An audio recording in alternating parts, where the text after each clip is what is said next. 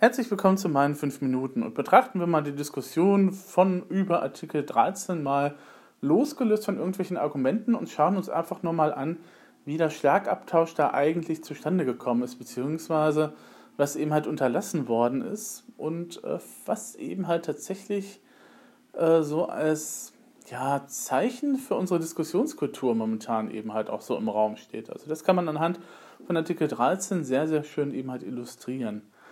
Ähm, gut, worum es bei Artikel 13 geht, ist, glaube ich, dem einen oder anderen klar. Das geht um dies, das Angleichen des Urheberrechts ans Internet oder das Internet an das Angleichen des Urheberrechts.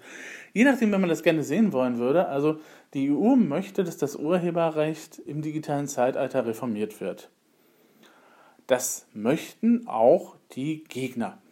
Da fängt es jetzt nämlich schon an, nämlich mit ähm, sozusagen, dass äh, eben halt auf der Seite der Befürworter gerne eben halt mit, sagen wir mal, naja, Fake-News-Argumenten eben halt argumentiert wird. Also es wird gesagt, ja, das ist alles, die Gegen was die Gegner behaupten, ist eben halt Fake News. Ähm, andererseits ist man sich auch nicht so schade, eben halt auch wiederholte Fake News, die widerlegt worden sind, eben halt nochmal in den Diskussionsring eben halt zu werfen. Nur so kurz vorab. Ähm, es ist natürlich interessant, ähm, wenn man sich dann eben halt nochmal die, die Interviews mit Axel Voss anschaut und auch dann nochmal Mickey Mäuser eben halt sich anschaut. Das sind ja so die beiden großen Stimmen, die gerne zitiert werden. Ähm, wenn man sich dann eben auch nochmal Julia Reda anschaut oder Timo Wölking, und auch nochmal die anderen Organisationen, die jetzt dagegen sind. Ähm, heute war nochmal ähm, so der Aufruf von 130 Technikunternehmen, IT-Unternehmen, die gesagt haben, also Artikel 13 ist totaler Blödsinn und Schwachsinn. Und ähm, die sind dann natürlich alle von Google gesteuert und von Google beeinflusst. Ähm, natürlich nicht. Ähm, und äh, da müsste man sich jetzt nochmal genauer anschauen, wie das eben halt verlaufen ist. Also es ist zum einen so, dass bis Herbst 2018 relativ wenig über Artikel 13 bekannt war. Also man wusste relativ wenig darüber, was da drin steht. Man wusste nur, die EU plant da irgendwas. Ist ja so ähnlich wie der DSGVO, ne? Also da war vor zwei Jahren mal irgendwo so eine Abstimmung und dann hoch auf einmal muss man das in ein deutsches Gesetz umpacken und alle haben Panik. So, bei, der, bei Artikel 13 ähm, ist das ein bisschen anders gelaufen. Und zwar bei Artikel 13 ähm, ist eben halt äh, dann halt geleakt worden, was eben halt da eben halt ja beschlossen werden sollte. Es geht jetzt nur um den ersten Entwurf. Und ähm, damals im Jahre 2018, wenn man sich das nochmal so im Rückblick anschaut, war es ja so, dass natürlich eine Menge von YouTubern erstmal die Panik bekommen haben und gesagt haben, Moment mal, das, was die EU davor hat, das bedroht mich in meiner gesamten Existenz. Also so, YouTube wird gelöscht oder mein Kanal wird gelöscht oder eben halt, äh, es wurden auch Sachen behauptet, die natürlich nicht stimmen. Und das Ganze natürlich auch sehr polemisch, weil ja, man natürlich auch erstmal nur wenig über Artikel 13 wusste. Wäre natürlich anders gewesen, wenn die EU-Kommission und das EU-Parlament von sich aus gesagt hätte, okay, das ist das, was wir planen, das ist der Entwurf, damit gehen wir jetzt an die Öffentlichkeit und wir diskutieren das jetzt mal öffentlich mit den Verwertern, mit den Urhebern, mit der Gesellschaft überhaupt. Was eben halt tatsächlich halt nicht der Fall ist, sondern das wurde ja weitgehend hinter verschlossenen Türen beraten. So, und wenn der Herr Voss in dem Artikel, in dem Interview mit der Weiß und vor kurzem nochmal sagte, ja, also zu Anfang waren das ja nur so wenige Leute, die auf der Straße waren. Ähm, naja, dann kann man sagen, okay, wenn man sich nochmal eine andere Bewegung anschaut, nämlich gegen das internationale Handelsabkommen, dann lief das ja tatsächlich so ähnlich. Weil über die ACTA-Verträge wurde ja auch erst im Hinterzimmer halt beraten, sozusagen, unter Ausschluss der Öffentlichkeit. Dann wurden eben halt Details dazu bekannt und das hat eben halt hat zuerst dazu geführt, dass nur wenige Leute auf die Straße gegangen sind, hat aber dann dazu geführt, dass es immer mehr wurden und immer mehr Leute gesagt haben, also das geht so nicht, das sind eben halt Sachen, die wirklich nicht durchsetzbar sind und im Endeffekt ist diese Handelsrichtlinie dann eben halt nicht durchgekommen. Ähm, das ist jetzt halt so ähnlich, das läuft jetzt tatsächlich ja halt so ähnlich ab momentan. Ähm, beziehungsweise 2018 lief das eben halt tatsächlich so ähnlich ab. Man hat wirklich wenig über Artikel 13 gewusst. Das wenige, was man halt wusste, war eben halt so, huch, Panik.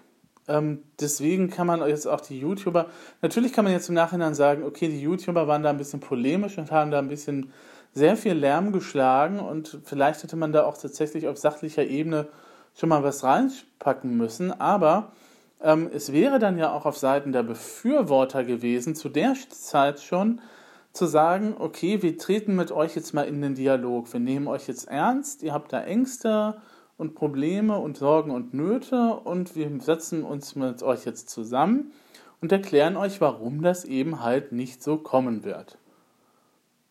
Gut. Stattdessen hat man dann eben halt nochmal einige ähm, Demonstrationen eben halt gestartet, aber bei der ersten Protestwelle war es halt so, dass die Leute tatsächlich eher angerufen haben oder Briefe geschickt haben, ähm, nochmal ihren EU-Abgeordneten eben halt ermahnt haben, eben halt dagegen zu stimmen. Ähm, und deswegen ist ja der erste Entwurf eben halt auch nicht durchgekommen. Daraufhin hätte man ja nochmal die Chance nehmen können von den Befürwortern und gerade jetzt dann eben halt sagen können, okay, ja, ist ein bisschen blöd gelaufen. Okay, also der Widerstand war jetzt so heftig, dass man da auch nicht drum rumkam. Also man musste halt noch mal ein paar Sachen ändern und nachbessern. Und hätte man jetzt sagen können, okay, dann laden wir die Kritiker ein und wir machen das Ganze mal gemeinsam. Was hat man nicht gemacht? Genau, man hat eben halt nicht die Kritiker dazu eingeladen. Das heißt, man hat seit 2018, seit Ende 2018 die Kritiker nicht für voll genommen. Das ist schlecht. Wenn jemand nicht für voll genommen wird, ähm, dann fühlt er sich auch noch mal ein bisschen, sagen wir mal, nicht ganz so nett behandelt, beziehungsweise teilweise sogar verarscht, wenn es eben später dann eben halt nochmal um eben halt diese EU-Urheberrichtlinie geht. Und genau das ist ja dann auch eingetreten. Ne? So Anfang 2019 waren dann so, so allmählich bei, bei YouTube eben dann auch Leute, die haben gesagt haben, okay, Leute, lasst uns das mal eben ein bisschen nationaler angehen, lasst uns mal die Polemik da rausnehmen und ähm, lasst uns dann eben halt nochmal genauer gucken, was da drin steht. Es gab dann einen Haufen von Artikeln, die den Artikel 13 nochmal, diesen ersten Entwurf dann nochmal auseinandergenommen haben. Ähm, dann gab es eben halt auch eine permanente Berichterstattung darüber, was jetzt geändert wird oder wie weit eben halt die Änderungen im EU-Parlament jetzt durch sind oder auch nicht.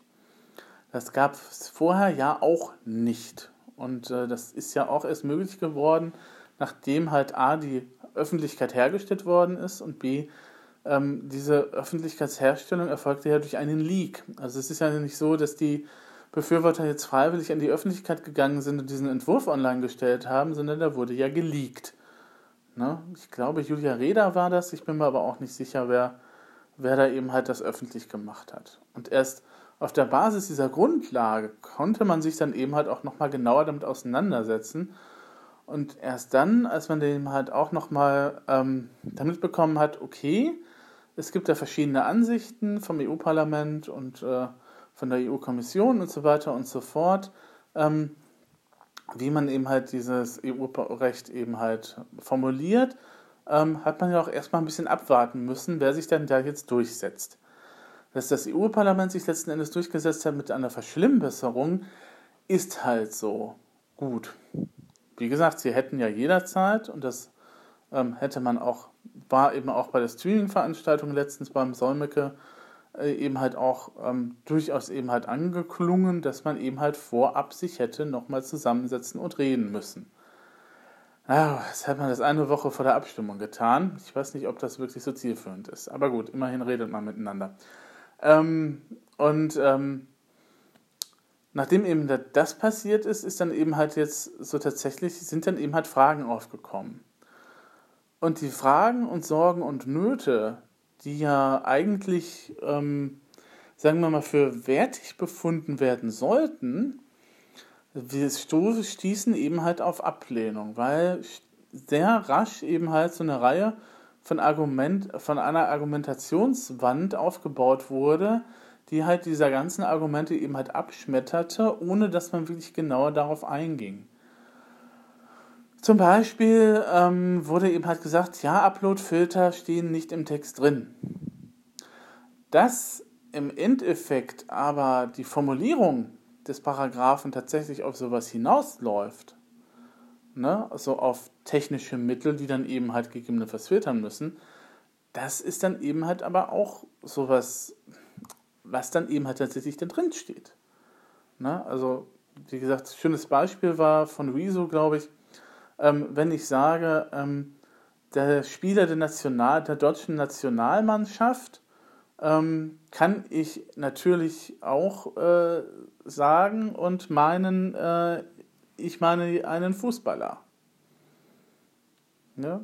Also wenn ich sage ein Spieler der deutschen DFB-Nationalmannschaft, dann ist es noch ein bisschen eindringlicher, dass ich auch einen Fußballer meine. Das ist, ich habe das zwar jetzt nicht direkt gesagt, aber ich habe es eben halt doch so gemeint.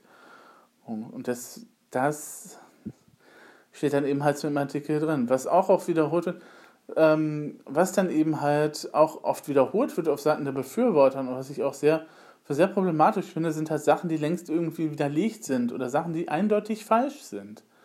Wenn eben halt gesagt wird, es trifft halt nur die großen Firmen, dann muss man sich den Artikel 13 nochmal anschauen oder die EU-Richtlinie nochmal anschauen. Und dann steht dann halt nicht drin, dieses Gesetz betrifft nur Google oder Facebook oder Flickr oder wen auch immer, sondern es betrifft jede Plattform, die Inhalte zur Veröffentlichung eben halt bereithält und wo man Sachen hochladen kann. Natürlich betrifft es nicht Netflix und Apple Music, weil da kann ich keine Sachen hochladen. Ne? Ähm, und da sind dann zwar einige Ausnahmen so erwähnt, die sind aber nicht ausdrücklich halt im Gesetzestext drin, sondern die sind eben halt so als Randbemerkung dran. Also, ne, wie das verstanden werden soll. Wenn dann gesagt wird, ja, wir verstehen überhaupt nicht, warum die Wikipedia sich den Protesten anschließt, die ist doch davon gar nicht betroffen. Dann wird eben halt unterschlagen, dass man bei der Wikipedia ja tatsächlich auch Sachen hochladen kann. Nämlich für die Wikipedia Commons für den Bereich. Ich glaube, die meisten wissen gar nicht, dass es den gibt. Ähm, wo eben halt gesagt wird, okay, ähm, da gibt es dann eben halt Materialien, die urheberrechtsfrei sind oder von denen wir angehen, annehmen, dass da eben halt der Urheber die Sachen für die Wikipedia eben halt freigeschaltet hat, unter einer Creative Commons Lizenz gestellt hat. Die Sachen sind dort zu finden. Zum Beispiel eine massive Materialiensammlung zu Goethes Faust. Bühnenbilder, ähm, Verweise auf den Urtext und so weiter und so fort. Diese ganzen auch äh, Bücherportale, die dann eben halt eingescannt werden, Seno zum Beispiel, hätten dann mit unter anderem auch ein Problem vielleicht. Wo vielleicht bei Seno nicht so, aber ähm, ne, weiß man jetzt momentan nicht. Und das ist ja auch etwas, was eben halt im Raum steht und was diese Diskussion eben halt auch nochmal beeinflusst, ist halt, es ist eine extreme Unsicherheit vorhanden. Weil die Gegner jetzt nicht genau wissen, wie dieses Gesetz ausgelegt wird. Es kann sein, dass die EU-Urheberrechtslinie jetzt in Deutschland weniger streng ausgelegt wird als in Frankreich, aber wir wissen es nicht. So. Und jetzt wäre ja, wenn wirklich an einem wirklichen Diskurs gelegen wäre, wenn wirklich beide Seiten, die Befürworter und die Gegner eben halt sich an einem Tisch zusammenfinden würden und sagen wollen würden, wir möchten jetzt eben halt einen offenen Diskurs einleiten, das ist ja letzten Montag passiert, äh, mehr oder weniger, wobei ich dann auch sagen wollen würde, dass so die, ah, die Befürworter da eigentlich auch nicht unbedingt gut wegkamen, weil ähm, dann eben halt sie einige Sachen auch nicht widerlegen konnten, ähm, die da eben halt geäußert wurden. Ähm, ne, dann muss man eben halt sagen, okay, weiß ich jetzt nicht oder ähm, kann ich jetzt auch eingestehen, keine Ahnung. Ähm, das ist aber ein bisschen schlecht, wenn man eben halt ein Gesetz durchsetzen möchte. Also wenn man sagt, okay, wir haben von der Technik keine Ahnung, aber irgendwie in zwei Jahren, bis das umgesetzt werden wird, gibt es garantiert irgendwie eine KI, die dann eben halt entscheiden kann, oder auseinanderhalten kann, was urheberrechtlich geschützt ist, was jetzt ein Meme ist oder eben halt auch was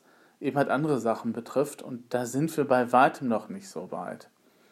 Beispiel dafür, leider ein unglückliches Beispiel jetzt, ähm, der Anwender von Neuseeland hat ja seine Tat gefilmt und auf Facebook hochgeladen, ne, als Live-Video. Beziehungsweise auch nochmal, es ist auch auf Twitter eben halt nochmal veröffentlicht worden. Und es ist nicht so, dass Facebook eben halt mit der bestehenden Technologie, die schon da ist, eben halt tatsächlich verhindern kann, dass dieses Video komplett von der Plattform verschwindet. Weil es dieses Video halt nicht in einer Form einer definitiven Form gibt. Also es gibt jetzt nicht eine Fassung des Videos, die man im Filter hinterlegen könnte und immer wenn dann halt nochmal die genaue Fassung eben halt hochgeladen wird, dass der Filter dann sagt, äh, äh, ist nicht, sondern dann ist das Video mal cool verkürzt, dann ist es mal, sind es mal wieder nur Ausschnitte, dann ist es mal kürzer, mal länger, dann ist es vielleicht auch nochmal bearbeitet und so weiter und so fort. Und wenn eine KI das heutzutage, also jetzt schon nicht rafft, um eben halt dieses Video komplett von der, von der Plattform runterzuschmeißen, dann muss man eben halt den, den Befürwortern auch sagen, dann ist es, glaube ich, auch sehr unwahrscheinlich, dass wir dann in den nächsten zwei Jahren irgendwie hinkommen. Ne? Auf dieses Argument wiederum gibt es aber von den Befürwortern dann wieder halt auch äh, kein anderes Gegenargument. Und äh, selbst wenn man dann eben halt versucht, versucht, eben halt in einen Diskurs einzutreten, müsste man ja dann halt die Argumente der Gegenseite wenigstens anerkennen. Also die Befürworter tun das in der Regel, indem sie halt sagen, okay, das ist halt so und so gemeint und ähm, wir haben halt Fragen an euch, liebe Befürworter. Wenn es an einem richtigen Diskurs gelegen wäre, müssten sich die beiden Parteien zusammensetzen und dann müssten auch die Befürworter sagen, okay, ja, da habt ihr recht, das müssten wir vielleicht nochmal überdenken und so weiter und so fort. Weil in dem Interview mit Axel Voss mit Weiß, als dann da gesagt wird, ja, es gibt doch auch noch alternative Vorschläge, sagte er, ja, darüber müssen wir nochmal nachdenken. Gut, jetzt kann man sich natürlich fragen, was man die ganze Zeit gemacht hat, ähm, wenn man eben halt auf einmal dann draufkommt, oh, es gibt da auch noch andere Varianten. Und diese Varianten standen ja auch schon vor zwei Jahren im Raum, beziehungsweise standen ja auch schon 2018 im Raum, als es eben halt um den ersten Entwurf ging. Ähm, wenn natürlich ähm, dann diese ganze Debatte nicht gewollt ist, und diesen Eindruck kann man durchaus bekommen, wenn man eben halt mal losgelöst von der Argumentationsweise eben halt da drauf schaut, ähm, dann wird man da nie zu einem einheitlichen Ergebnis kommen, beziehungsweise man wird nie zu einem richtigen Diskurs kommen, sondern man bleibt in der Talkshow-Debattenkultur.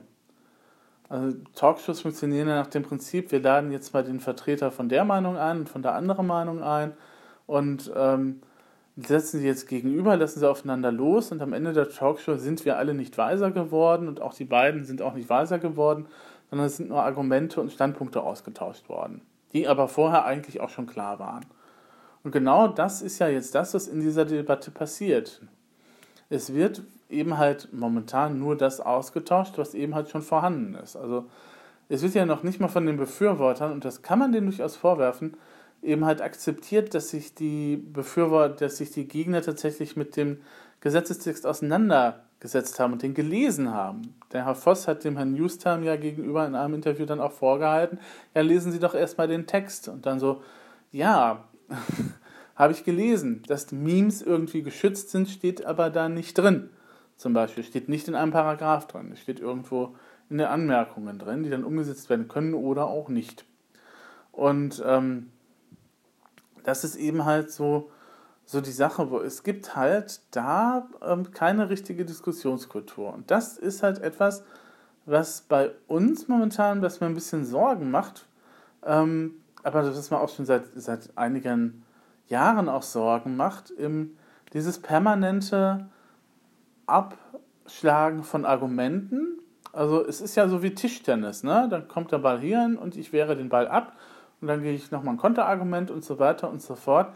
Ähm, das, was bei den Griechen mal als äh, Rhetorik eben halt dargestellt worden ist, beziehungsweise das, was wir eben halt als richtige Diskussion eben halt haben wollen würden, nämlich dass sich A, die Gegner wenigstens akzeptieren, dass sie sagen, okay, das, das sind jetzt nicht meine Argumente, aber an dem Punkt hast du vielleicht recht und ich denke darüber nochmal nach, sodass wir vielleicht in einen gemeinsamen Austausch geraten, um eben halt Dinge besser zu machen.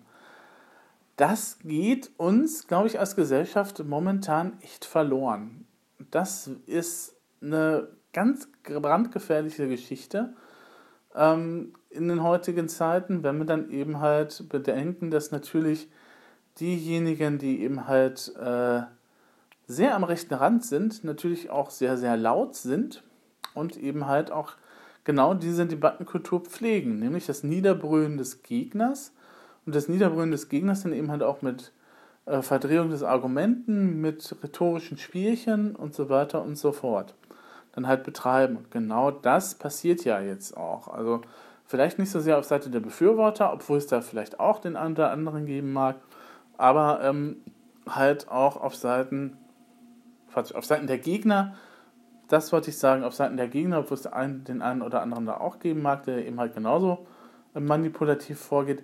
Aber ähm, ja, auf Seiten der Befürworter ist das eben halt irgendwie offensichtlicher. Und wenn man dann auch nochmal im persönlichen Bekanntenkreis jetzt versucht, eben halt dann nochmal ähm, auf einen grünen Zweig zu kommen und dann merkt, es, sind immer, es kommen immer nur dieselben Argumente wieder, es ist nicht die Bereitschaft da, sich darauf einzulassen, dass man eventuell seine Meinung ändern muss, damit eben halt was vorwärts geht, dann äh, fürchte ich, haben wir ein Problem. Und zwar ein sehr Tiefes. Wenn wir nicht mehr in der Lage sind, über solche uns Argumente gegenseitig erstens respektvoll miteinander auszutauschen, ohne dass gleich polemisiert wird, ohne dass gleich niedergebrüllt wird. Und wenn wir nicht in der Lage sind, diese ganzen Sachen dann in einer Diskussionshaltung eben halt auch zu diskutieren oder halt zu bereden, hm, dann hat am Ende der gewonnen, der am lautesten brüllt. Und ich glaube, das ist für eine Demokratie nicht gerade zielführend. Eine Demokratie lebt davon, dass Meinungen aufeinanderprallen und dass man miteinander diskutiert. Das heißt, wenn die Meinung des anderen einen vielleicht nicht passt, muss man dem anderen lange noch nicht unterstellen, dass der eben halt unfähig ist oder irgendwelche Sachen eben halt nicht richtig gelesen hat. Sondern dann sollte man vielleicht nochmal gucken, okay, ähm, das hier ist ein Argument, ähm, da bin ich jetzt angreifbar gewesen, wie kann ich vielleicht äh, dann nochmal mein Argument so untermauern, dass es eben halt nicht mehr angreifbar ist, beziehungsweise vielleicht habe ich auch einfach mal Unrecht. Und äh, in der aktuellen Debatte, jetzt so kurz vor Schluss, weil es ja dieses Wochenende eben halt auch mit der Abstimmung dran ist, oder dieses Wochenende ist die Abstimmung halt schon da, ähm, werden wir da halt nicht zu dem einen grünen Konsens kommen. Auf keinen Fall. Ähm, es wird in den nächsten Tagen vermutlich auch nochmal einige Artikel dafür oder dagegen geben. Ähm, weil man jetzt einwenden muss, dass beide Seiten dann natürlich mit allen Mitteln eben halt zur Verfügung, die ihnen halt zur Verfügung stehen, Stimmung machen. Die einen schalten Zeitungsanzeigen, die anderen schreiben nochmal Briefe an den Europaabgeordneten. Ähm, ja, das ist halt so und das ist ja auch durchaus legitim, wenn man halt seine Meinung da vertritt, beziehungsweise wenn man seine Interessen durchsetzen möchte. Aber dann sollte man darauf achten, dass das eben halt in einem demokratischen Maße und auf einem demokratischen Level eben halt passiert und nicht mit dem Verbreiten von Fake News oder dem Andeuten von ja, ähm, Verschwörungstheorien. Und das kann man Axel Voss durchaus vorwerfen, beziehungsweise man kann auch Axel Voss durchaus vorwerfen, ähm, wenn jemand keine Ahnung davon hat, wie die Technik funktioniert, aber dennoch ein Gesetz beschließt, das mit Technik zu tun hat, dann würde ich mich doch eher vielleicht auch nochmal an Leute wenden, die vielleicht ein bisschen mehr Ahnung von der Technik haben und mir erklären lassen, dass das, was ich da jetzt vorhabe, eventuell nicht so funktioniert. Aber wie gesagt, das ist halt jedem Europaabgeordneten dann selber überlassen. Der muss sich seine Meinung bilden. Und auch ihr müsst euch eure Meinung bilden, ob ihr dafür seid oder dagegen. Ich glaube, eine Mitte gibt es nicht. Was auch interessant wäre, warum gibt es eigentlich da keine Mitte? Ähm, warum ist das eben halt so polarisierend? Könnte man auch nochmal fragen. Ähm, warum gibt es da bisher keine Kompromisse, die da eben halt gemacht worden sind? Gute Frage. Warum ähm, verhindert, äh, warum wird eben halt an, an Startups zwar gedacht, aber wenn die nach drei Jahren dann eben halt aus der Gründungsphase raus sind, trifft das Gesetz sie dann auch, was ja total un, also jeder, der mit Startups zu tun hat, wird wissen, dass Startups eventuell noch mal ein bisschen länger brauchen als drei Jahre, um wirklich produktiv zu sein und wirklich zu starten. Ähm, es gibt ja nicht, nicht so unrecht fünf Jahrespläne, die man eben halt bei der Finanzierung für die Banken vorlegen muss, zum Beispiel. Und ähm, ja, das sind eben halt so Sachen, wo wir ein bisschen, glaube ich, aufpassen müssen. Und äh, wie gesagt, mal ganz abgesehen davon, wer denn nun recht hat und wer nicht, das muss jeder für sich entscheiden. Das kann ich euch auch nicht vorschreiben. Also ich habe meine Meinung dazu. Meine Meinung sollte klar sein. Ähm, aber ähm, ich finde, wir sollten dann vielleicht doch nochmal gucken, dass wir gepflegt und zivilisiert solche Sachen in Zukunft vielleicht nochmal bereden. Was natürlich nur dann möglich ist, wenn natürlich immer von vornherein alle Daten und Fakten offen sind. Das ist dann eben halt so die Bedingung. Ein bisschen Transparenz muss dann auch schon mal sein. Und die war leider in dieser Diskussion teilweise eben halt nicht gegeben und deswegen ist sie halt so heftig geführt worden, wie sie eben halt geführt worden ist. So. Das dann dazu. Ansonsten, wenn ihr auf die Straße gehen möchtet, am 23. gibt es ja natürlich genügend Demonstrationen, wo ihr das tun könnt. Ihr könnt euch auch nochmal informieren. Ich habe nochmal in meinem Twitter-Account äh, eine Liste zusammengestellt, sowohl mit äh, Befürwortern als auch mit Gegnern des Ganzen. Also alles, was irgendwie mit digital und äh, Recht zu tun hat, ist in meiner Twitter-Liste mit drin. Ähm, NGC6544 ist der Account. Und äh, da gibt es dann eben halt, wenn ihr da auf Liste klickt, dann steht, geht, äh, kommt ihr dann zur Liste Politik und Digitales, ähm, wo dann eben halt die Sachen eben halt sortiert sind. Also alles, was ich irgendwie finden konnte. Ähm, dass da meistens die Gegner ein bisschen lauter sind als die Befürworter, ist dann eben halt der Sache geschuldet. Aber ich habe versucht, da tatsächlich auch ein ausgewogenes Verhältnis eben halt hinzukriegen. Ähm, was nicht so einfach ist, weil bei einigen äh, Verbänden, die twittern auch nicht so häufig, beziehungsweise die haben auch gar keinen Twitter-Account. Also, ähm, und dann noch mal eine Facebook-Liste zu machen, ist natürlich, ach, kann man da gar nicht mehr, ne? Man müsste eine Facebook-Gruppe machen. Ha. Nee, früher ging das. Ah, schade. Ähm, na gut, müssen wir uns jetzt so behelfen, eben halt mit einer Twitter-Liste, die bei weitem nicht vollständig ist, aber wenn ihr dann noch jemanden habt, den ihr vorschlagen möchtet, gerne eine Erwähnung eben halt an NGC6544, das ist mein Twitter-Account. Und ansonsten, ähm, nun, dann wünsche ich euch noch einen wundervollen Tag. Ähm, ich habe noch eine Passionsandacht zu spielen. Ich werde dann so in zwei Stunden dann wieder los und äh, freue mich dann halt, äh, euch vielleicht auch irgendwann nochmal persönlich zu sehen, wobei das ein bisschen schwierig wird, weil ich momentan nicht ganz so, ganz so aus Duisburg rauskomme. Ähm, ich bin momentan halt äh, in diesem ganzen Smart Sphere-Gedönse unterwegs. Also nicht Smart City Duisburg, sondern äh, sozusagen was anderes, was auch nicht in Duisburg stattfindet, aber ähm, wo wir uns mit Smart City eben halt auseinandersetzen. Ähm, der Inside Digital Revolution Podcast beschäftigt mich natürlich auch noch mal eine Zeit lang. Und äh, Anfang April bin ich noch mal in ach, Ludwigsburg oder Ludwigshafen. Ich glaube, es ist eher Ludwigshafen. Da gibt es noch mal einen Workshop zu einem Orchester. Ich bin mal gespannt. Es wird anstrengend, aber ich denke, es wird auch gut. Ansonsten habe ich dann auch am Wochenende dann auch mal wirklich noch mal Zeit für mich, weil am Wochenende ist NGL-Workshop. Das heißt, neues geistliches Lied. Ich bin für drei Wochen, und das werde ich auch konsequent durchhalten, nicht online. Für drei Tage nicht online. Ähm, und das ist dann auch gut so. Ein bisschen Urlaub, ein bisschen Abstand, so Anfang des Jahres muss dann auch schon mal sein. Wobei, wenn man das schon Anfang des Jahres braucht, bei der wenigen Zeit, naja, ist halt auch schon viel passiert. Gut, dann gehabt euch wohl.